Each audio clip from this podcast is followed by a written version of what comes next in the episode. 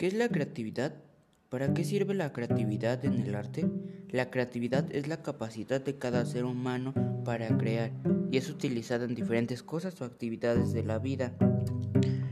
Crear es expresar lo que sientes. Esto quiere decir que la creatividad y originalidad que caracteriza a alguien o en todo caso a un artista es para volverlo diferente uno de otro. Proviene de esta forma para expresar pensamientos de cada persona. Entonces, crear es una habilidad ordinaria del ser humano que cada uno genera. La materia del arte es la creatividad y la materia prima de la creatividad somos nosotros mismos y nuestros recuerdos.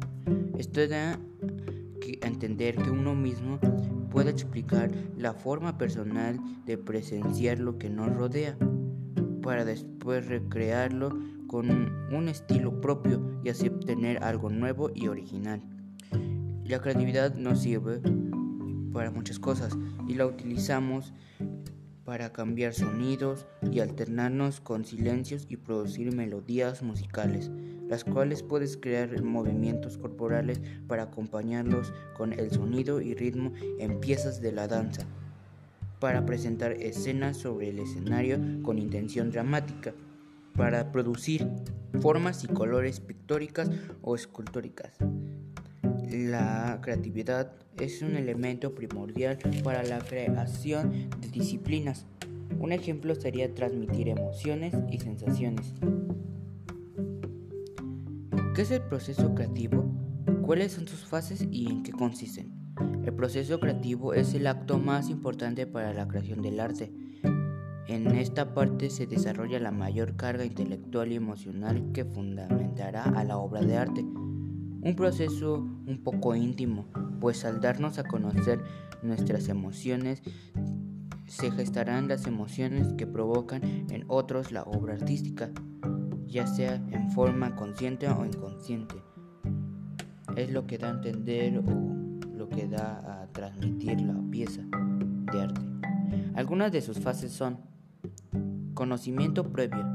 Identificamos lo que sabemos y lo que tenemos para expresarnos como nosotros. Recuerdos, ideas, etc.